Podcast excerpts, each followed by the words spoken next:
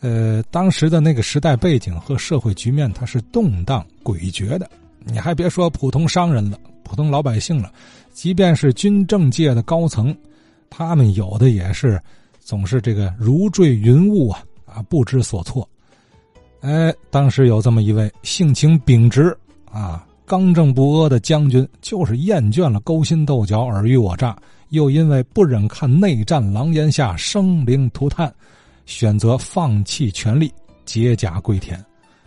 哎，我说的这位将军呢，就是天津大直沽人王廷珍。哎，二十年代初他就回到天津，先居日租界，后来就搬到了西开教堂前的一幢法式别墅。久而久之，人们称之为王家大院。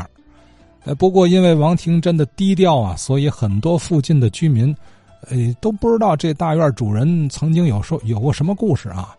哎，直到近期，随着《话说天津卫》节目中袁大启先生的揭秘，王家大院的往事才为更多人所知晓。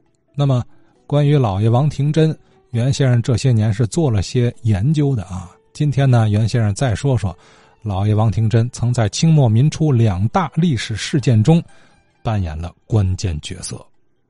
上次节目播出后，一些教堂前的老邻居们联系了我。又提供了一些有价值的情况，这些我想放在以后统一再说。下面我接着说一些爱国将军王廷珍的一些事情。辛亥革命以后，为什么袁世凯说王廷珍立了大功，而且立刻提升了他的官职呢？这要从王廷珍在辛亥革命时期他在朝廷中的位置和他起的作用说起。一九一一年辛亥革命爆发时，北京是由禁卫军守卫的。禁卫军是师的编制，下面有两个协，王廷珍是协统，另一个协统是梁弼。梁弼兼朝廷的军资资使，所以他在其他地方办公不经常来。禁卫军的军统是载涛，载涛是著名的公子王爷哥。更是三天打鱼两天晒网，所以禁卫军从组建到成军及日常的训练和管理，一直都是王廷珍实际负责。当时的禁卫军有十八门大炮和三十挺马克沁重机枪，是中国军队中战斗力最强的部队。辛亥革命爆发后，袁世凯汇集禁卫军的实力，所以第一个策略。就是让清廷派禁卫军去武汉镇压革命党。禁卫军军统载涛听到这消息后吓破了胆，吓得赶紧辞职。这时正中袁世凯的计谋，袁马上派冯国璋走马上上任，但冯表示一点把握都没有，试着干。不久发生了一件大事，就是革命党人将梁梁弼炸死。梁璧在临死前高呼：“诈我者英雄也，我死大清亡。”梁璧他为什么这么说呢？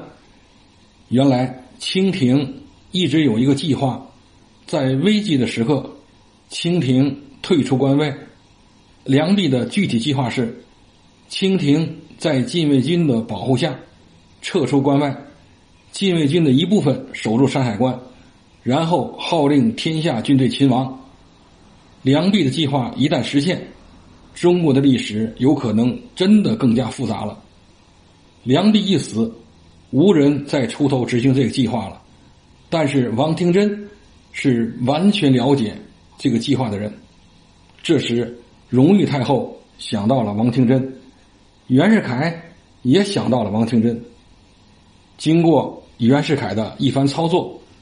王廷珍决心支持共和，有人说是收买，我想不是，因为钱如果能收买一个禁卫将军，那他也太小瞧最高当权者的任人的眼光了。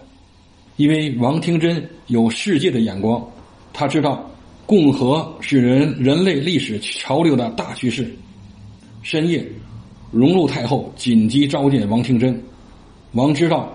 是出山海关的紧急之事，王考虑再三，回复荣誉太后，他说：“我和禁卫军保证您的生命安全。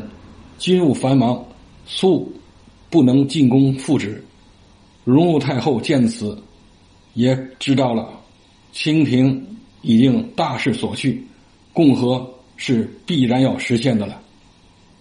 冯国璋到了禁卫军以后，宣布了对禁卫军的优惠条件和清廷的退位条件，引起了一阵骚乱。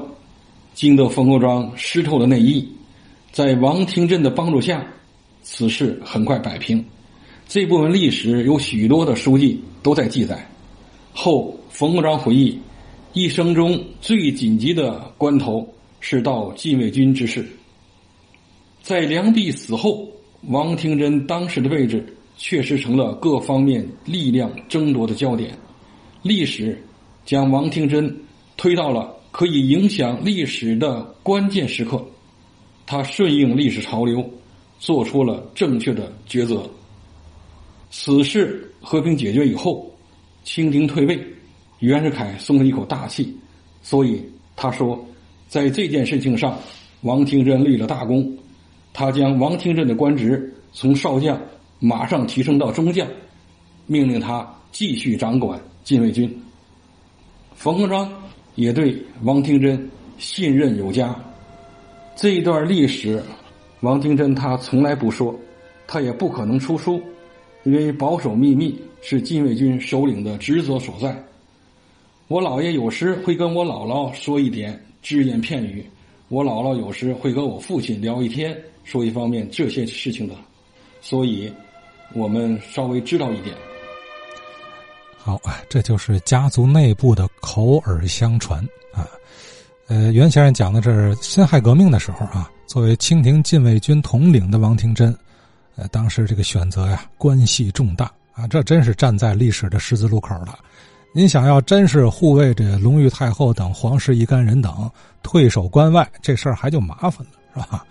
呃，当然，推翻帝制，清王朝灭亡那是大势所趋。但是这么一来的话，又要多费周章，是吧？